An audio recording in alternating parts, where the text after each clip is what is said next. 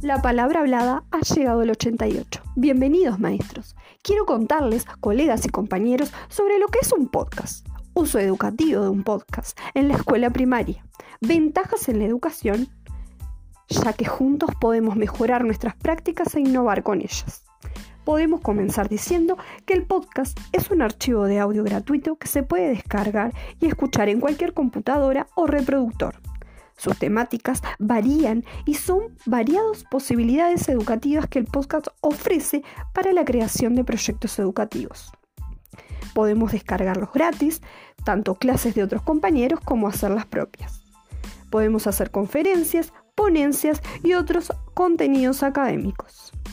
También, cuando ya lo tenemos creado, distribuir por Internet, ya que está vinculado al sistema de sindicalización RSS, que permiten su revisión automática y periódica.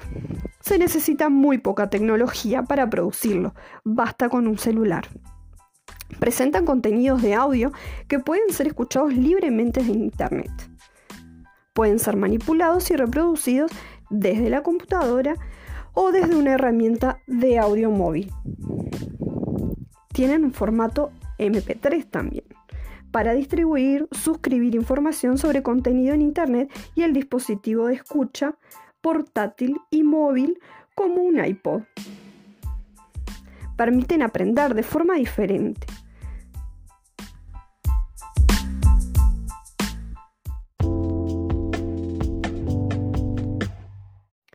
Podcast como herramienta creativa. Si pensamos el podcasting como otra forma de transmitir información del docente al alumno, pierde su principal potencial didáctico. De hecho, el podcast, eh, como cualquier otro artefacto digital, es realmente útil para el aprendizaje cuando el alumno es el que lo produce.